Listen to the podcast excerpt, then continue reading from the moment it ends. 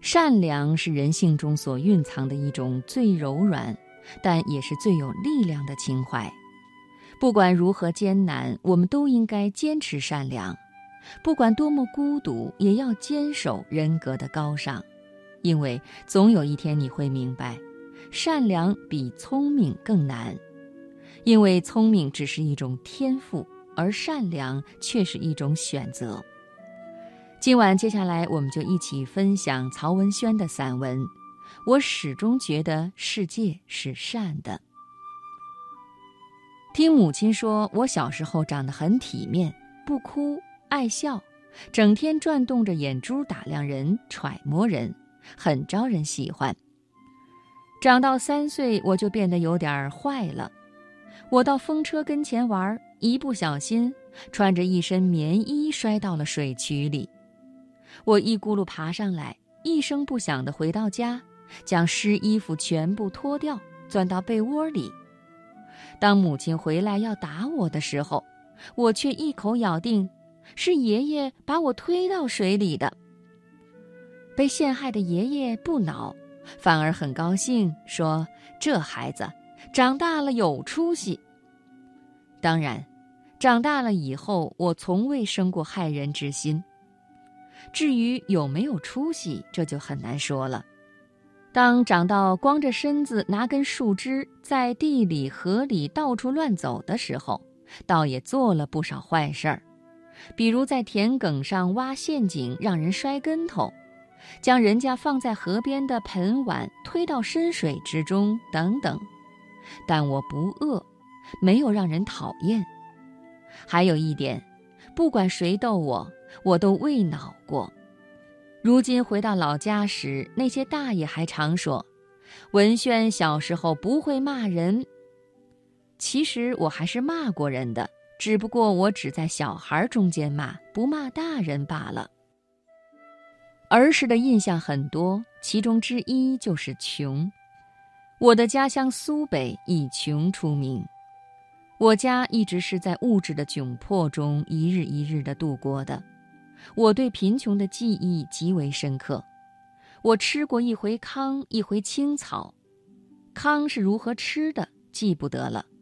青草是我从河边割的。母亲在无油的铁锅中认真的翻炒，说是给我弄一盘炒韭菜吃。十五天才能盼到一顿干饭，所谓干饭只有几粒米，其余几乎全是胡萝卜。整天喝稀粥，真正的稀粥，我永远忘不了那稀粥啊。读中学的时候，每月菜金一块五毛钱，每天只有五分钱，都是初二的学生了，冬天的棉裤还常破绽百出，吐出棉絮来。有的时候甚至露出一点臀部，这使我在女孩子面前总觉得害臊，无地自容，下意识地将身子靠往墙壁或靠住一棵树，尴尬而腼腆地向他们憨笑。我最不耐烦的季节是春天，青黄不接，春日又很长，似乎漫无尽头，饥饿像鬼影跟踪着人，撵着人。我巴望太阳早点沉没，让夜的黑暗早点遮住望见世界的渴望生命的眼睛，也遮住饥饿的欲望。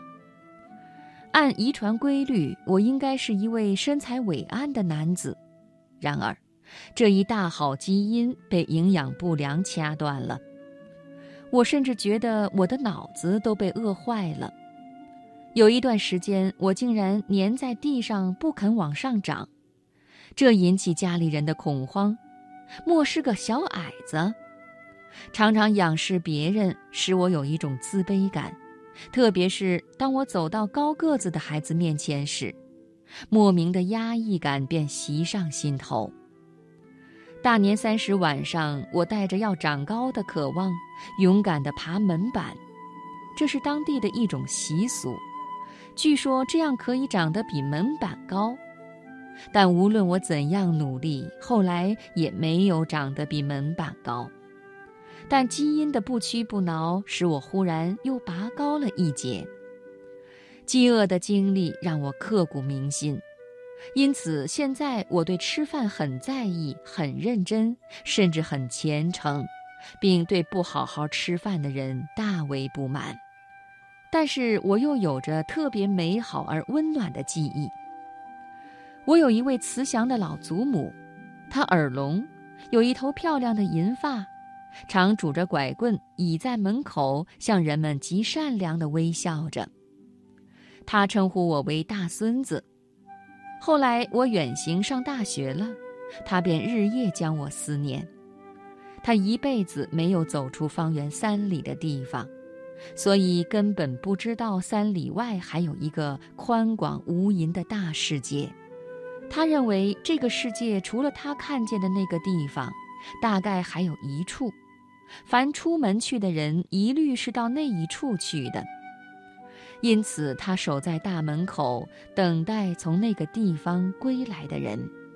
一日，他终于等到一位军人，于是便向人家打听。你见过我大孙子了吗？母亲对我的爱是本能的、绝对的，他似乎没有任何食欲。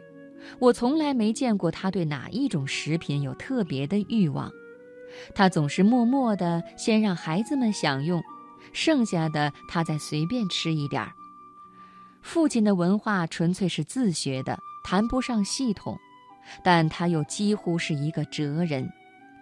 一次，我跑到一个八里地之外的地方看电影，深夜归来，饿得不成样子，但又懒得生火烧饭。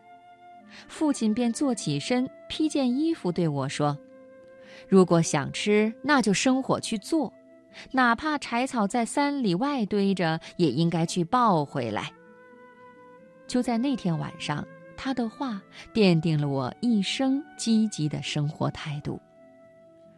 还有那片独一无二的土地，也给了我无限的情趣和恩泽。